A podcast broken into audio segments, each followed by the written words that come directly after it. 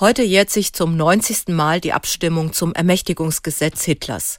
Mit 444 Ja zu 94 Nein-Stimmen schufen die Mitglieder des damaligen Reichstages am 23. März 1933 die Demokratie ab.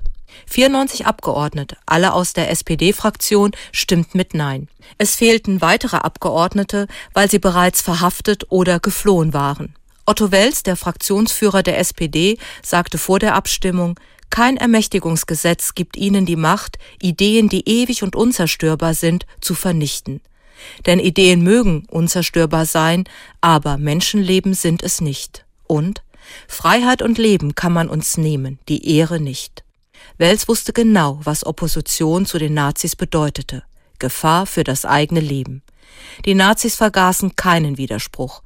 So berichtete ein Mann, der aus dem Konzentrationslager Dachau im Sommer 1933 entlassen wurde, von einigen ehemaligen SPD-Abgeordneten, die sich dort wie Hunde verhalten mussten, um ihr Essen zu bekommen.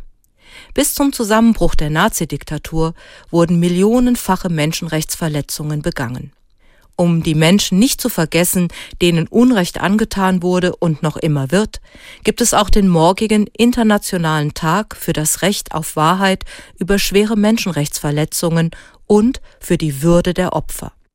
2010 erklärten die Vereinten Nationen dazu den 24. März.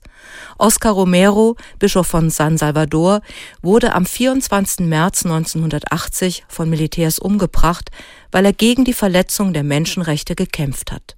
Diese Tage erinnern an die Opfer, damit endlich Menschenrechte und Menschenwürde selbstverständlich und überall gelten.